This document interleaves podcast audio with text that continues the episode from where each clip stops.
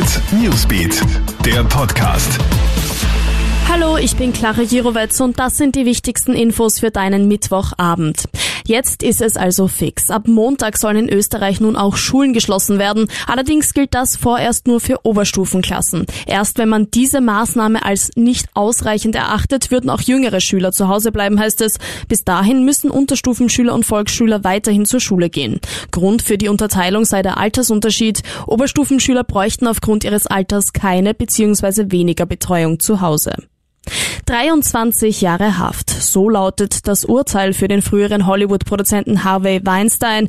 Der 67-Jährige ist zur heutigen Urteilsverkündung an einem New Yorker Gericht in einem Rollstuhl erschienen. Nachdem er ja wegen mehrerer Sexualverbrechen schuldig gesprochen war, musste er ja erst einmal im Krankenhaus behandelt werden. Nun wird er in einem Gefängnis in New York untergebracht. Die Höchststrafe wären übrigens 29 Jahre Haft gewesen.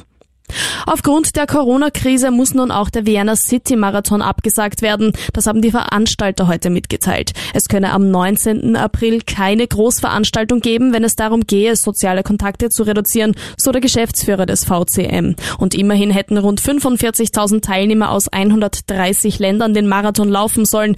Verschieben sei laut den Veranstaltern nicht möglich. Daher wird der 37. Vienna City Marathon erst am 18. April 2021 stattfinden.